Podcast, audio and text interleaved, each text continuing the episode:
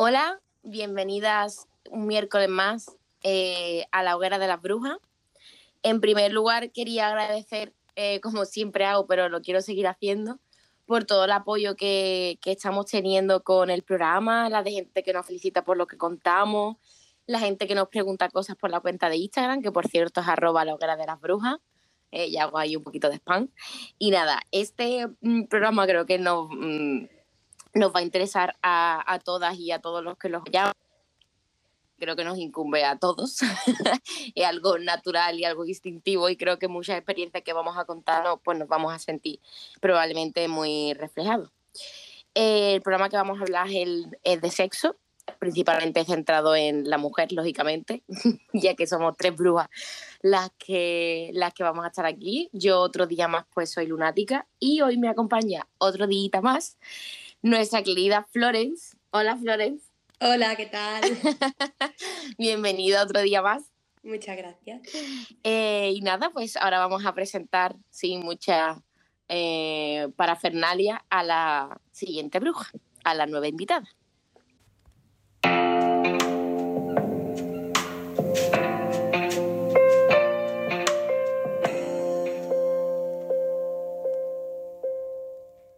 Hola. Hola, bienvenida. ¿Qué tal? Bien, bien, aquí bien. de buena mañana. que nada, lo primero que voy a hacer es preguntarte por tu nombre de bruja. Bueno, mi nombre de bruja es Escarlata. Escarlata. Cuando me lo preguntaste, fue el primero que me vino a la cabeza y tiene dos razones principales, porque supongo que es la siguiente pregunta que te escucho.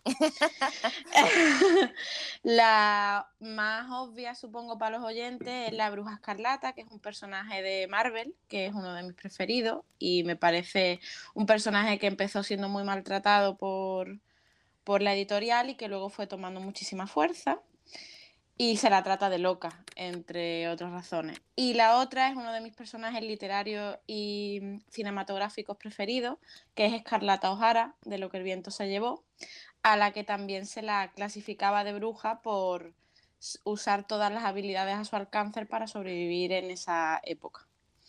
Pues mira, muy bien explicado todo. no tengo nada más que decir. Bueno, pues eh, voy a empezar a haceros una pregunta que creo que es como en teoría el principio de todo. y es el tema de la virginidad. Primero, si consideráis que es un mito o una realidad, si hay más presión hacia las mujeres que hacia los hombres y si vosotras sufristeis esa presión. Florence.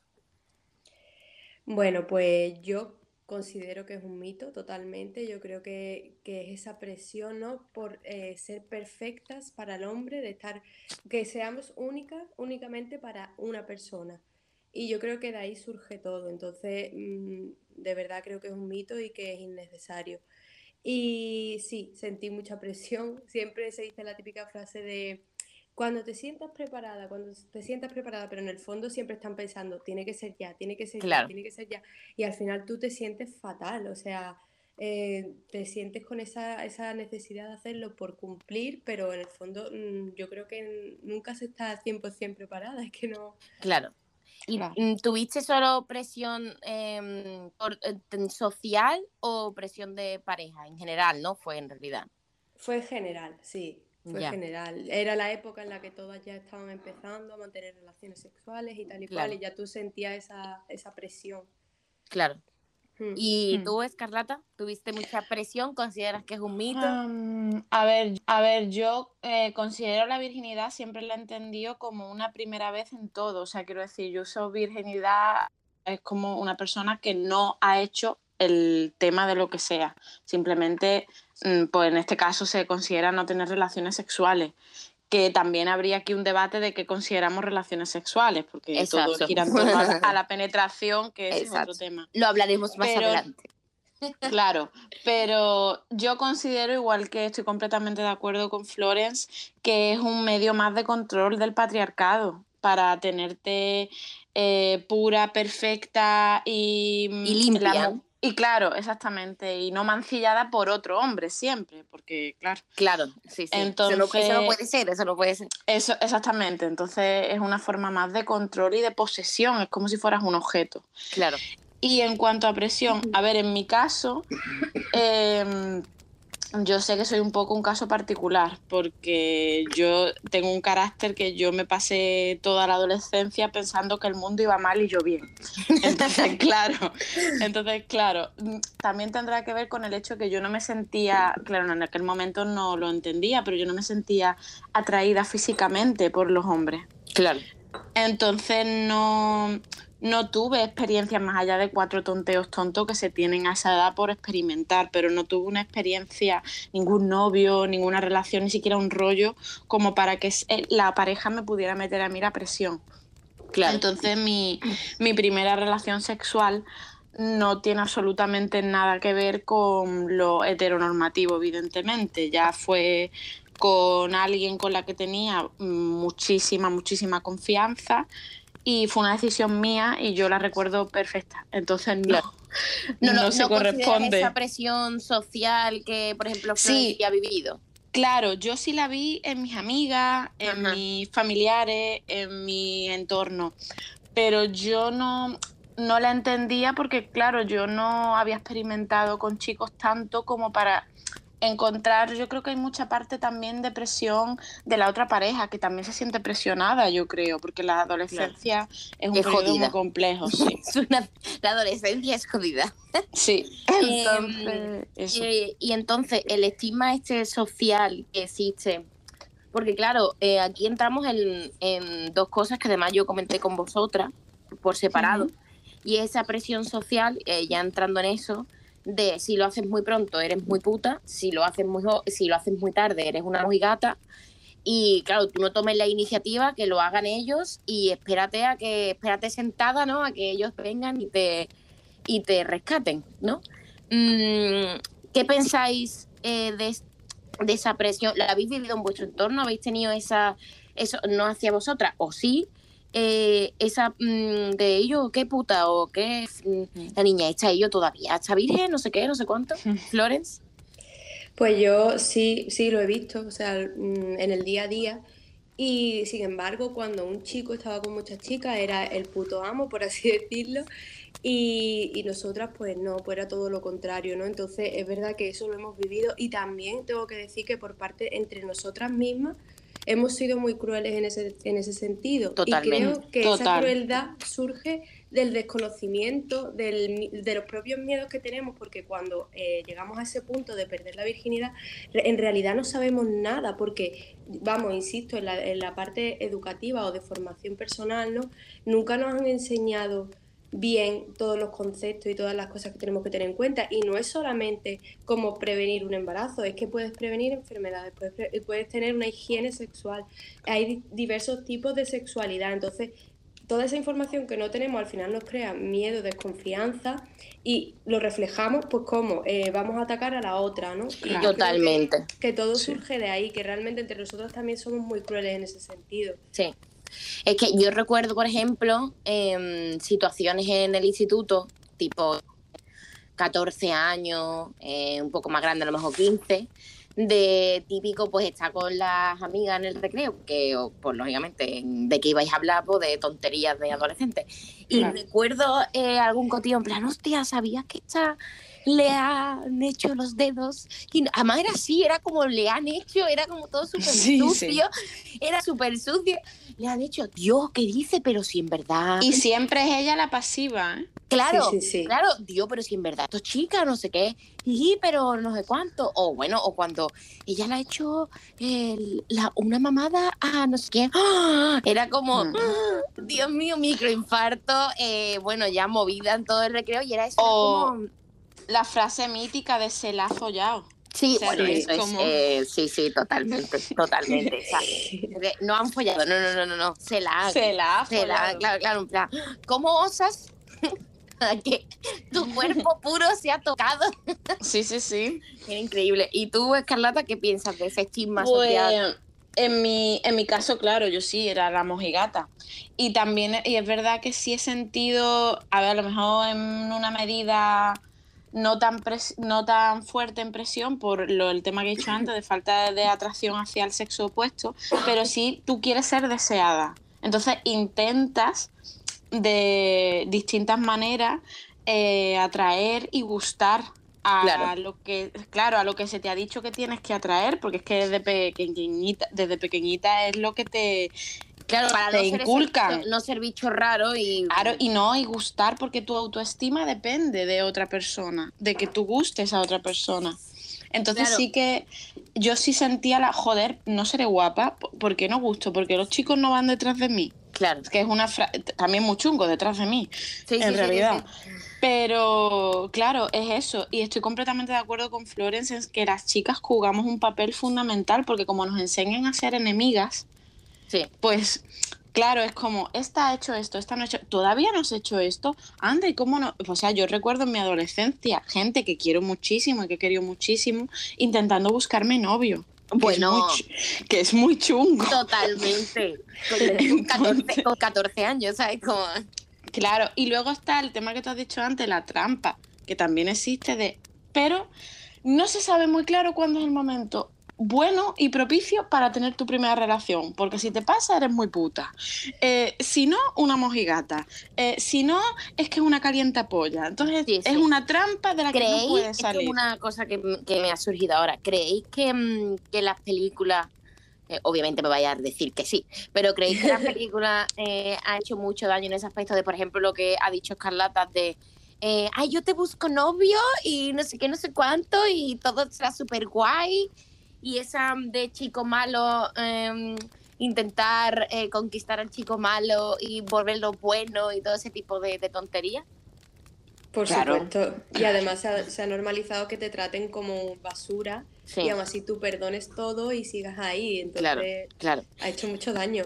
Yo tengo una pregunta para Escarlata, que creo que es importante, porque claro, tú estás diciendo, y no sé si los oyentes lo saben, entonces tú estás diciendo que realmente, aunque tú eh, sexualmente no te sentías atraído por el sexo opuesto, hmm. em, aún así querías gustar por la sociedad, por presión adolescente y ¿Era porque estabas confundida? O sea, tú realmente, porque claro, aquí destacar que eres, eh, eh, tu orientación es homosexual. Sí. Y mm, cuando te das cuenta de que realmente tú no quieres gustar a los chicos, sino a las chicas o a... Claro, es que eh, es muy complicado porque el, eh, cada persona homosexual te lo va a contar de una forma diferente. Claro, por eso, por eso. Em, no hay referentes, ese es uno de los problemas. Tú no te planteas que eso es posible, salvo que haya gente que lo tenga súper evidente, en plan, es que desde muy temprana edad eh, tiene la, el líbido muy alto y la sexualidad muy alta y averigua pronto lo que le gusta. Pero en mi caso, por ejemplo, es que ni, ni siquiera me lo planteé, o sea, no, no entraba entre las posibilidades, entre el abanico de opciones sexuales, que ahora afortunadamente es mucho más amplio. Entonces, claro, eres una chica, em, no mm, entras en los cánones de belleza y quieres gustar. Entonces sí, yo, yo sentía una presión en ese sentido típica de, pues incluso tus tus familiares te preguntan cuándo te vas a echar novio, ¿sabes? Que es una pregunta también bastante eh, jodida a esa edad que tú dices, hostia, ¿por qué no me...? Eh, y además tú no te planteas, ¿cómo le están preguntando esto a una chavala de 14 o 15 años? Ya no hablamos cuando se lo preguntan con 12. Sino tú dices, hostia, es verdad, ¿por qué no, ¿por qué no tengo novio? Hmm. Y, y no, no, llegas a una conclusión. Entonces, en mi caso, el despertar sexual fue más eh, un impulso. O sea, fue en una situación en que te apetece hacer algo y hay gente que le apetece y se lanza y gente que no. En mi caso sí, porque soy un poquito kamikaze. y entonces, claro, sí, porque era mi amiga. O sea, yo no, no era una, yo no estaba en un contexto de discoteca, bar, ¿sabes lo que quiero decir? un contexto de ligar, que también es otro tema. Sino yo estaba en un contexto completamente normal, como cualquier otra noche con amigas, y me apeteció dar un beso y lo di. Claro. Y entonces me gustó. Cuando ya, ya es la primera cosa, hostia, he besado a tíos y no he sentido lo mismo que he hecho. Eso es como la canción esa de I Kiss, ¿no? I Kiss a Girl, yes. sí, sí. Eh, ¿Creéis entonces que el, mm, y ahora le pregunto más a Florence, obviamente quiero que me respondáis las dos, pero eh, aquí entramos en el tema de la educación sexual, porque claro, hablamos de que no hay referentes eh, con respecto a generación, no ha tenido esos referentes por ejemplo, el tema del orgasmo femenino, masturbación femenina, Hmm. eh, anticonceptivo femenino, eh, el- el- la posibilidad de que, oye, no solo existe A y B, sino que te puede gustar A, B, C, D, E y F. Entonces, Ujú. creéis, por ejemplo, yo mi, me- el tema de referencia de educación sexual será porque, claro, yo soy cis, hetero, eh, todo lo normativo que hay. claro, quizás no lo viví con esa mm, eh, mm, presión, pero yo recuerdo clase, eh, si nos contaran, pues hay preliminares de mujeres, o sea, hay preservativos de mujer y preservativos de hombre, pero recuerdo que el tema de preservativos de mujer era como, uh, es que en vez de explicártelo como, mira, otra posibilidad eh, que hay, eh, siempre era explicándote de, uh, pero esto es un coñazo, eh, además coñazo, eh, perdón por el lenguaje, lenguaje que luego Sí, me sí, sí. Eh, esto, esto, esto es muy pesado y muy difícil de poner y fuf, fuf. mejor usar este que es más pequeño y es más fácil de poner y no sé qué, no sé cuánto. Y claro, no te, no te reflejan eh, mm, esa educación de, vale, pero ¿y si lo voy a hacer con una chica? Vale, yo no me voy a quedar preñada, pero es que es lo que ha dicho Flores. Puedo tener candidiasis, puedo tener sida, puedo tener eh, mil hongos, mil historias. Entonces, ¿creéis que hemos tenido poca educación sexual, ya que las tres más o menos hemos vivido, entre comillas, la misma época escolar? Y, y luego eh, le, pre- le pregunto a Flores más concretamente si eso ha cambiado. O tú, si tú lo has visto que ha podido un poco cambiar. A ver, eh, yo creo que la educación sexual que hemos recibido es mínima, vaya. Sí, sí, total. Yo creo que era por cumplir expediente, pero venía una, una señora una vez cada, una vez al año, una Sí, vez cada yo nada más que tuve una, una clase. Exactamente, y bueno, no trataba solo sexualidad, sino también era drogas y demás. Entonces al final, bueno, pues se reducía a una sesión. En una sesión de una hora, tú explicas, ¿es que explicó? Explicó cómo ponerse un preservativo de hombre, efectivamente, porque decía que el de mujer era muy difícil de conseguir y no sé qué historia. Vamos, sí, era sí. como algo, un imposible. Muy- Con un Un plátano mí- mítico, el plátano Exactamente, mítico. Sí. el plátano, estábamos todos mm, que nos queríamos tierra trágame porque Y el jaja, un pene, todos en blanco, jaja, Sí, un pene. Era todo muy incómodo, muy molesto, pero es que ¿cómo pretenden que normalicemos y que seamos capaces de preguntar y de sentirnos cómodos si solamente se da una sesión al año? Es que es normal, es que claro, yo cuando llegué a la situación de verme yo ahí, digo, ostras, ¿y ahora qué tengo que hacer? Es que es normal, es que Sí. no nos enseñan adecuadamente, es que ni ETS, o sea, la ETS, bueno, te las mencionan, pero no Mm. cómo prevenirlas, como tal. Eh, nunca se habla de la posibilidad de hacerte pruebas para ver que tú estás bien, que no tienes nada y que no tienes la posibilidad de transmitir nada a nadie, que eso es una gran responsabilidad que tenemos todos. Eh, ¿Cómo tenemos que respetarnos mientras realizamos el sexo entre las personas? Porque mucha gente, fatal. Sí. Eh, métodos anticonceptivos aparte del preservativo. Yo qué sé, yo pienso que también el tema de que hay otras sexualidades diferentes y que Mm. cada uno vive la sexualidad de una manera distinta. A algunos les gusta una cosa, a otros les gusta otra. Es que es normal, eso no se habla, no, no se menciona. Yo personalmente aprendí leyendo y buscando, investigando, porque al final te interesa, ¿no? Pero, pero hay mucha gente que no tiene esa curiosidad y, y pasa lo que pasa. Sí. Muy falocentrista, ¿no? Sí, y vamos, y insisto, eh, sigue siendo igual, ¿eh? que yo me estaba informando esta semana preparando la entrevista y, y vaya, sigue siendo lo mismo. Eh, también eso te explican cómo usar una compresa y cómo ponerte un preservativo. Pero Sí, es que mezclan cosas que al final no tiene nada que ver. no tienen nada que ver. Porque además vez de que estuvimos hablando sobre ese tema en este programa, que si no lo habéis visto tenéis que verlo, y es el tema de la Episodio 1. menstruación. Claro, Sí. el tema de la menstruación, por favor, copa menstrual, sí a todo. Me Y- sorprende, eh, Flora, un momento, me sorprende, en serio, todavía el método para la menstruación que enseñan es la compresa, en serio. Efectivamente. Además, lo que comentaban en el episodio 1, el tema de que te dan unas muestras de X marca, que no voy a decir, y, y eso, y les dan las muestras a las niñas. Además, eh, de hecho, me chocó mucho porque en el instituto donde he estado recientemente eh, dijeron, bueno, vamos a intentar hacer la charla cuando no estén los chicos, no sé qué, y yo me quedé Ay, por Dios. alucinando, alucinando. ¿Eso dijeron? Sí, sí, sí, porque por lo visto se dividían. por No, no, todo mal, todo mal. y me quedé impresionada. Y bueno, otro tema que quería mencionar es el tema de la limpieza, de la higiene sexual, que es algo súper importante y todas hemos tenido problemas con respecto a eso, porque siempre se nos ha enseñado que hay que usar el gel íntimo y lavarse muchísimo cada vez que tienes relaciones. Y eso es terrible. Y al final hay candidiasis, hay infecciones de orina y todo eso, cuando es tan simple como orinar después de las relaciones y que el agua corriente es lo que te limpia, porque Exactamente. no está preparado para limpiarse solo. Claro, te, jode el pH. Exactamente. Y eso sí que es lo que hay que enseñar y no ponerse una compresa. Porque yo llegado... aquí como, mira.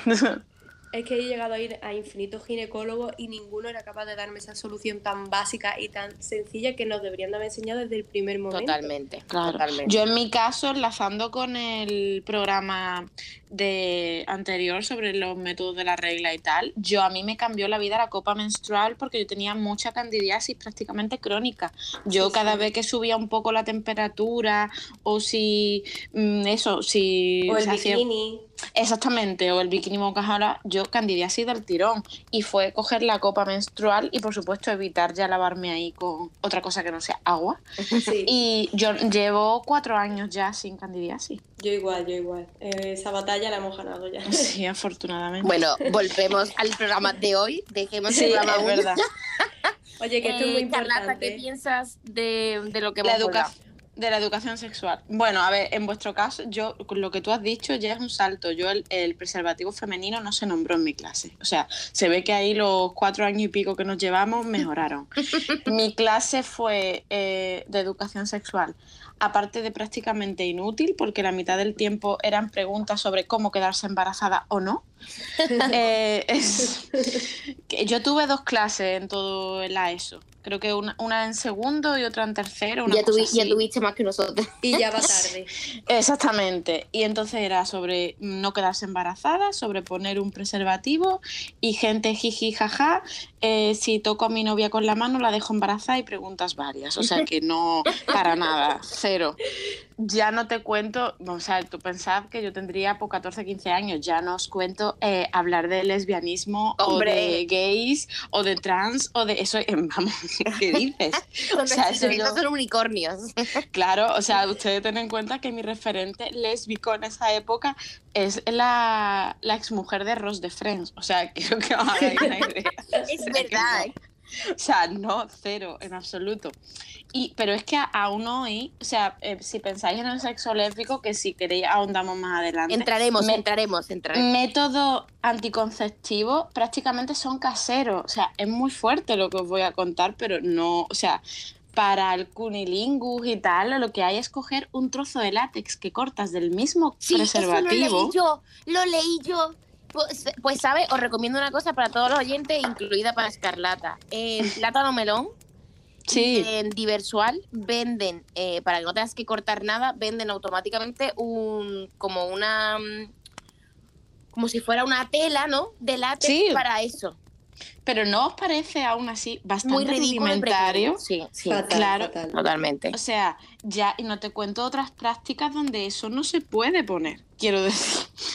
Eh, hay prácticas sexuales que, mm, eh, muy habituales en el sexo lésbico en que un trozo de látex no, no, o sea, no hace nada. No da cabida, no da cabida. Ni estabilidad ni da nada.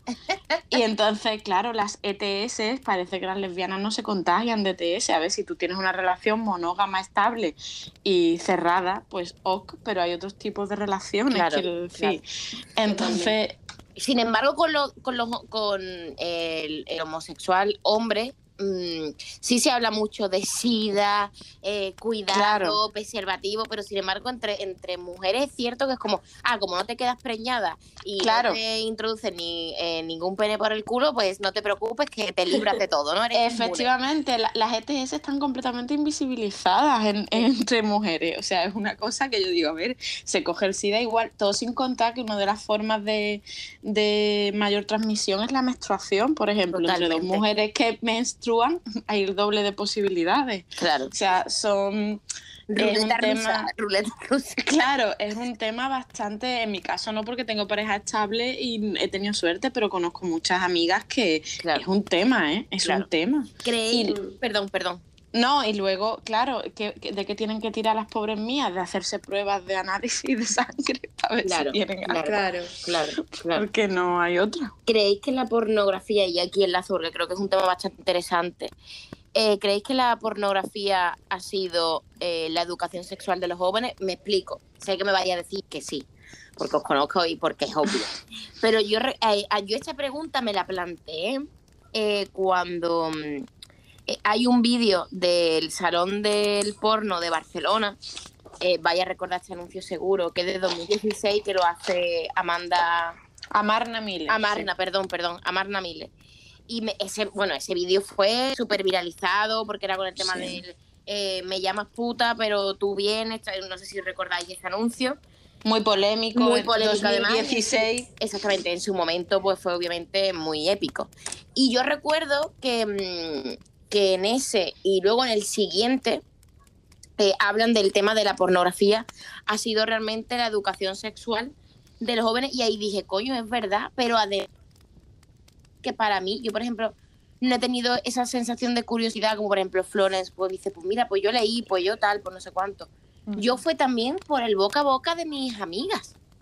Es mm. decir, yo no tuve, eh, ni tuve, en realidad, ahora en realidad lo agradezco, bueno, lo agradezco y no, el tema de sentarme con mis padres, esa, esa película de, mira, te vamos a explicar que una abejita, yo no tuve eso.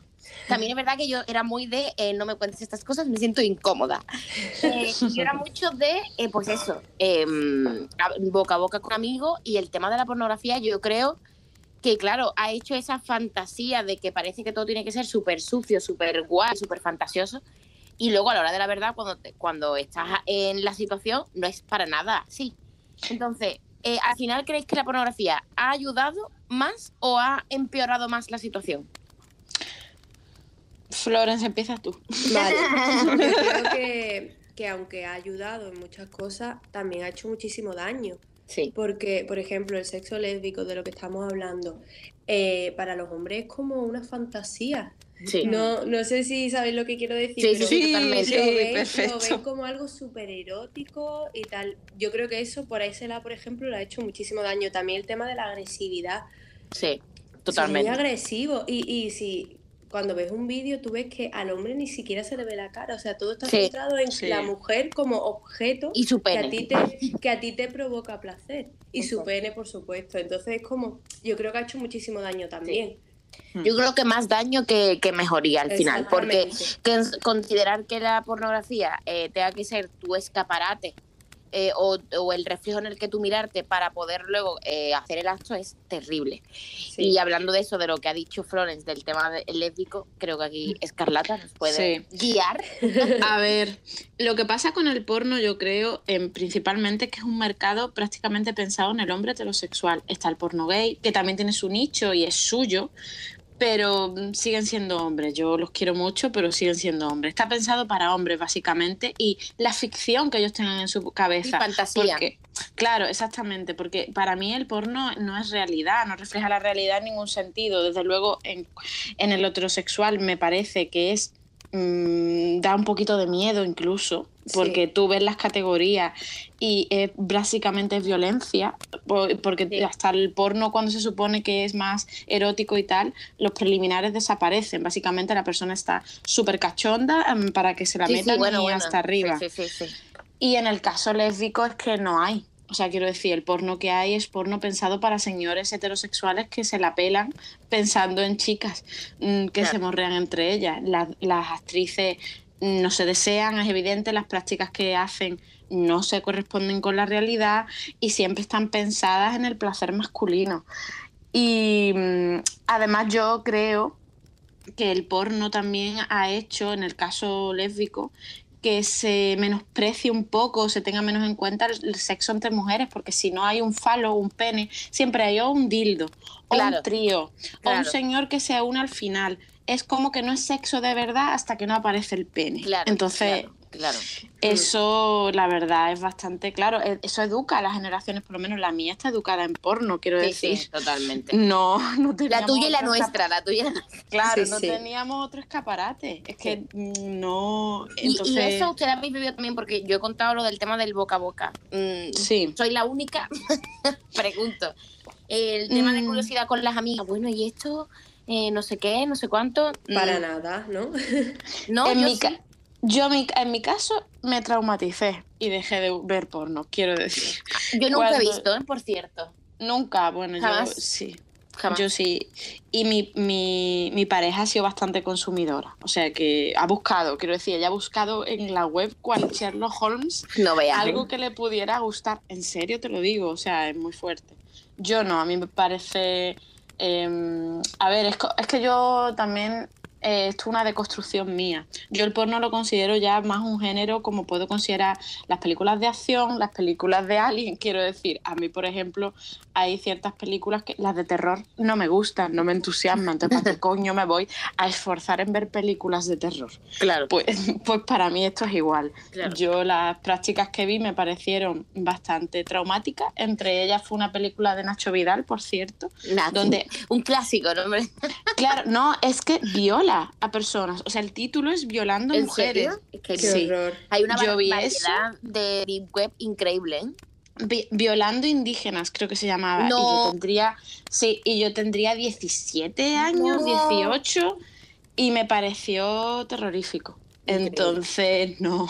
Claro. Decidiste no, indagar más, ¿no? Claro, para mí quedó el porno, quedó ahí. O sea, no, mm, yo quiero entrar entonces, porque claro, habéis dicho algo muy interesante y además las dos, em, bueno, y creo que yo también lo, he recalcado anteriormente. Sí, no te queda atrás. Es el tema de... inútil. Eh, el tema de eso, todo muy falocentrista, eh, quédate sumisa y tú pues lo que, cuando él acabe pues ya todo acaba aquí, no hay comunicación, que eso también creo que es súper importante en una relación íntima de sexual, de oye, mm, o yo no he acabado, o, oye, esto me molesta, o ciertas posturas no me vienen bien, X. Bueno, brujas, a pesar de, que la conversación está siendo bastante interesante, la verdad que, que muy buena, pero me dicen por el pinganillo que llevamos como unos 30 minutos, así que mm, así, aunque sea de manera muy brusca, eh, vamos a apagar la hoguera de momento pero os recuerdo que va a haber una segunda parte el día 19 de mayo, o sea, el próximo miércoles, así que por favor no lo perdáis porque además eh, queremos hablar sobre el orgasmo femenino y otras cosas más necesarias de hablar. Así que sin, sin enrollarme mucho más, brujas, no os vayáis porque la semana que viene volvemos. Así que de momento apagamos la hoguera.